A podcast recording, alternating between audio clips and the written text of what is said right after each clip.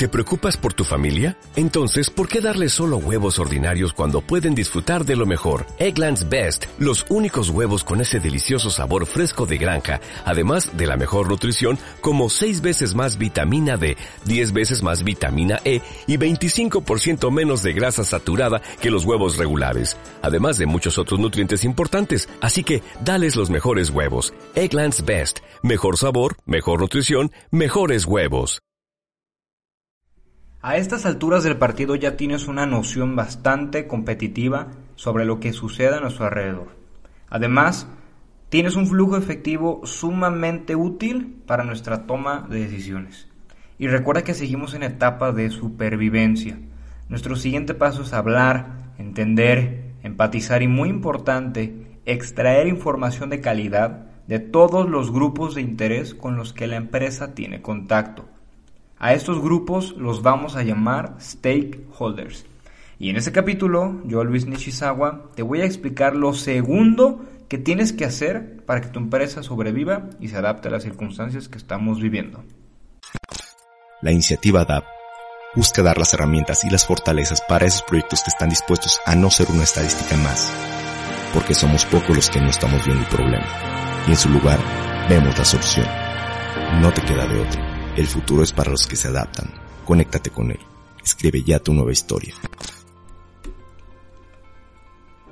Con la información que vayamos a extraer de nuestros stakeholders, va a ser muy evidente visualizar en dónde tenemos que innovar.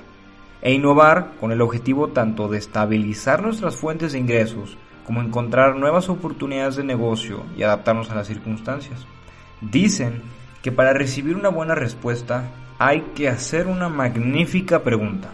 Así que te voy a explicar y platicar el listado de preguntas que nosotros en Straton consideramos que son las mejores para cada uno de los stakeholders. Y bueno, el primero de nuestros stakeholders, de nuestros grupos de interés, son los clientes. Con ellos tenemos como objetivo ver y entender cómo podemos darle un valor agregado a nuestro producto o a nuestro servicio para que nos pueda seguir comprando. Y las preguntas son las siguientes. La primera, ¿de qué manera te gustaría o podrías seguir consumiendo nuestros productos o servicios? ¿Cómo te imaginas nuestra oferta si fuese digital, si fuera virtual, si te lo tuviera que entregar de forma remota? ¿Cómo están cambiando tus necesidades? ¿Qué dificultades podrías experimentar al trabajar con nosotros. Y finalmente, y la más importante, ¿qué sugerencias nos puedes hacer? Me ha tocado en consultorías con clientes que la primera respuesta que, me, que me dan, que me comparten el tema, ante el tema de clientes, es que ya se aferraron a que los clientes no tienen lana ahorita.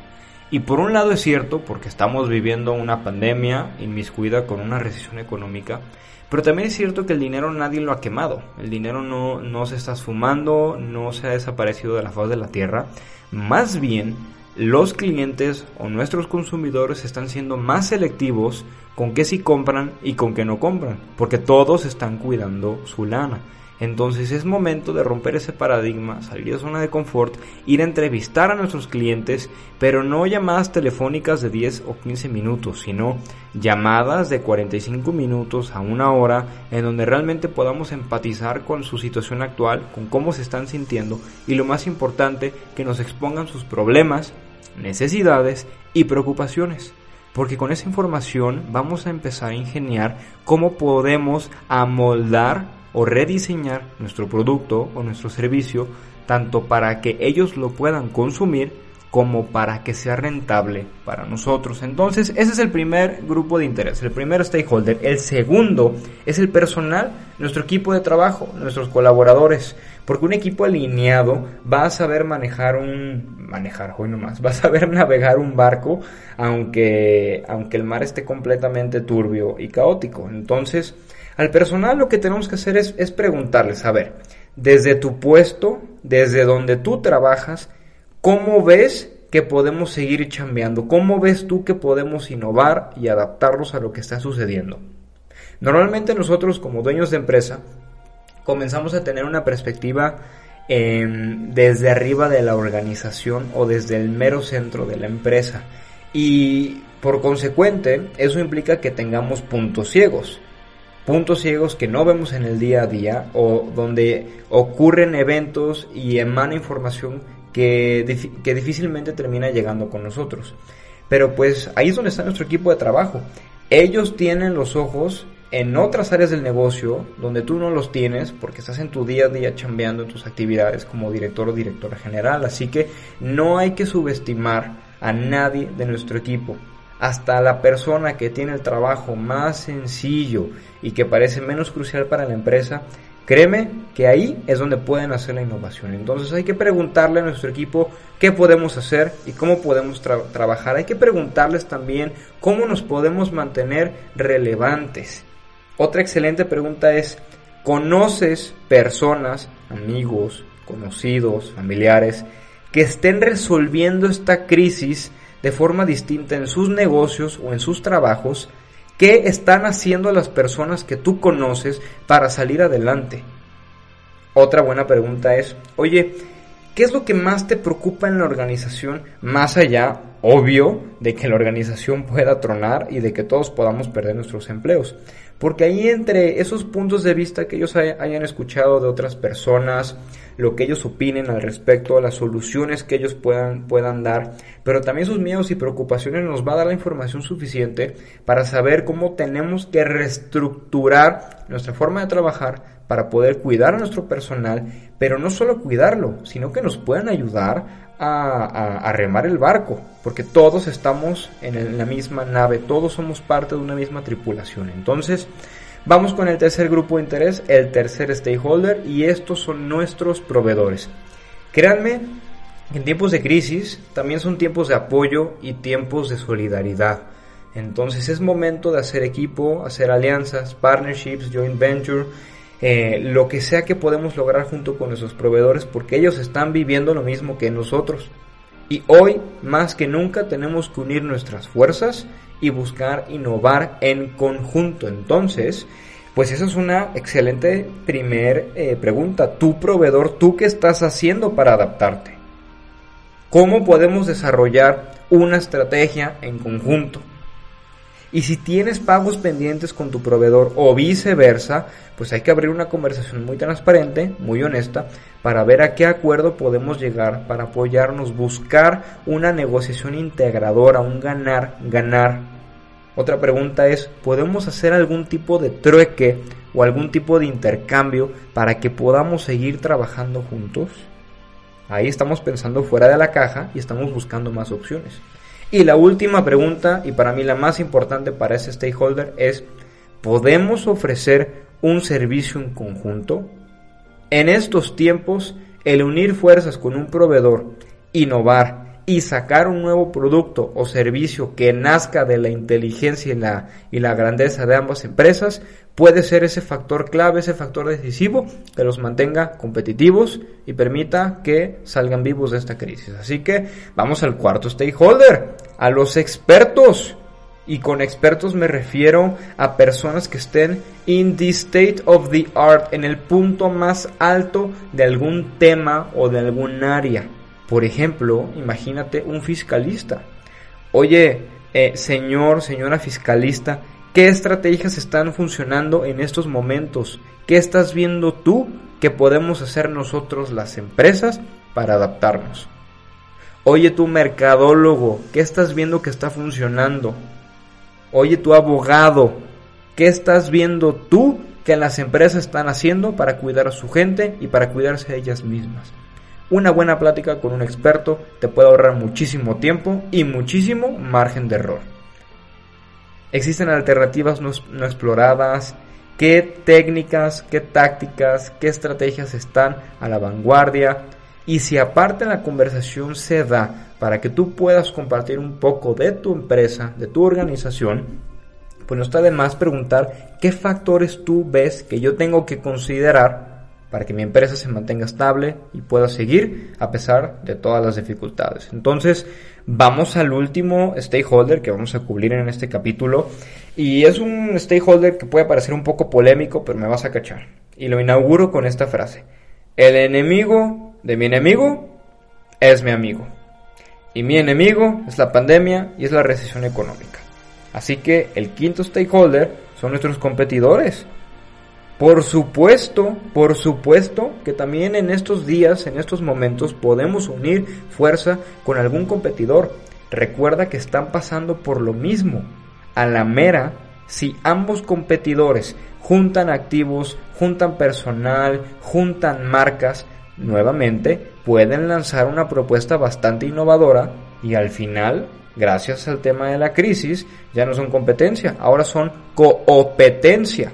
La coopetencia es un término bastante interesante en, en, donde esto implica que sí hay dos empresas que compiten, pero también se ayudan entre sí para ambas retener la mayor cantidad del mercado posible. Ok, después eh, profundizaremos en este término. Pero entonces, ¿qué palabras, bueno, qué preguntas podemos hacerles? Oye, ¿qué tipo de alianza podemos hacer? ¿Qué estás viendo tú que podemos aprovechar y en dónde yo te puedo ayudar y te puedo complementar? O viceversa, si nosotros ya detectamos una idea de negocio y conocemos un competidor que tiene una máquina que nosotros no tenemos o tiene o tiene alguna persona que es el, el maestro y el mago del marketing digital y nosotros no tenemos esa, ese conocimiento en la empresa. Bueno, ¿cómo podemos lograr un ganar-ganar? ¿Cómo podemos crear esta, esta competencia? ¿Y cómo podemos ofrecer un servicio en conjunto? ¿O cómo podemos mezclar nuestros productos para lanzar al mercado algo mucho más innovador y evidentemente mucho más competitivo? Así que con la información en mano de estos cinco stakeholders, el camino a seguir del negocio para adaptarse y perdurar se va a volver un poco más notorio con cada entrevista y con cada plática. De esta investigación van a salir ideas, proyectos y áreas de mejora para la empresa. Y si hay algo que ya podamos ejecutar, que dé resultado en el corto plazo al menor costo posible, se vuelve nuestra prioridad. Y lo más importante de este, de este segundo paso de supervivencia, lo más importante, y si ahorita tuviera una presentación enfrente, lo pondría en, en negritas con color rojo y Times New Roman para que quedara súper claro, es que estas entrevistas se deben hacer incluyendo a todo tu personal.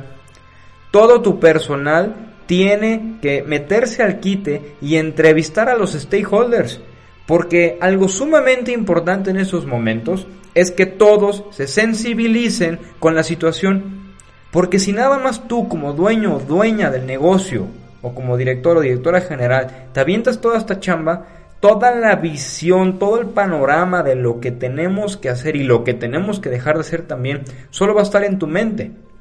Y el comunicarlo a tu equipo puede implicar pérdida de información, el famoso teléfono descompuesto, y también que no te cachen y no empaticen con la visión que vas a presentarles.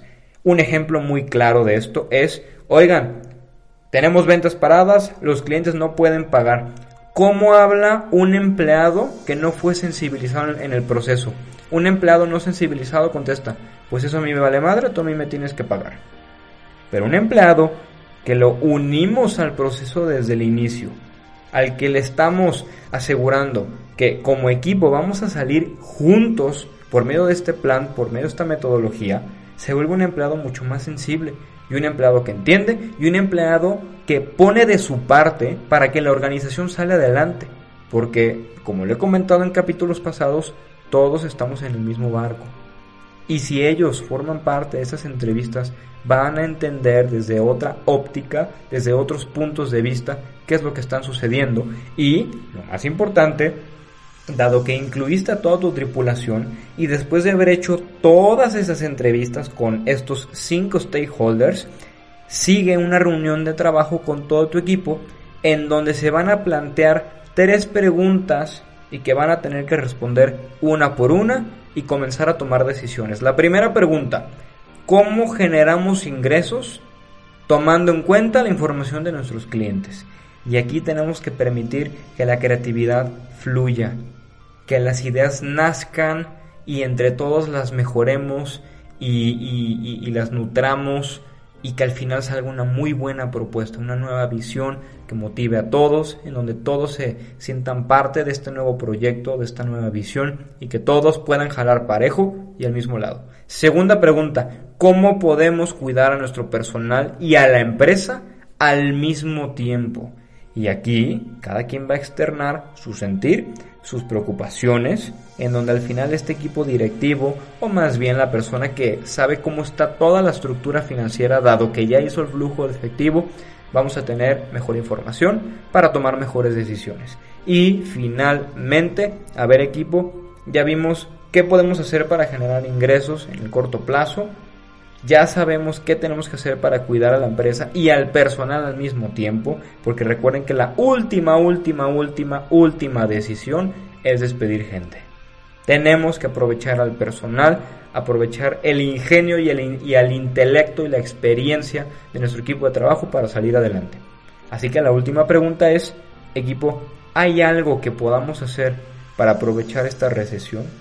Para sacarle ventaja a la situación porque este tema de adaptación no solo significa jugar desde una posición defensiva, el resguardarnos, el recortar gastos, el volvernos mucho más austeros, sino también cuando ya estemos pasando por ese proceso, pues tenemos que pasar a una posición ofensiva y comenzar a ver cómo podemos agarrar parte del mercado, de las nuevas tendencias que están emanando de, este, de esta nueva normalidad que narramos en los capítulos pasados y, repito, lo más importante, incluir al equipo para que formen parte de este proceso de cambio y juntos saquen adelante la empresa. Así que, eh, bueno, después de responder estas preguntas con el equipo y con el equipo y comenzar a trabajar en lo más urgente, nuestro siguiente paso, el tercer paso de la etapa de supervivencia, es darle una rascada al plano digital porque la economía post pandemia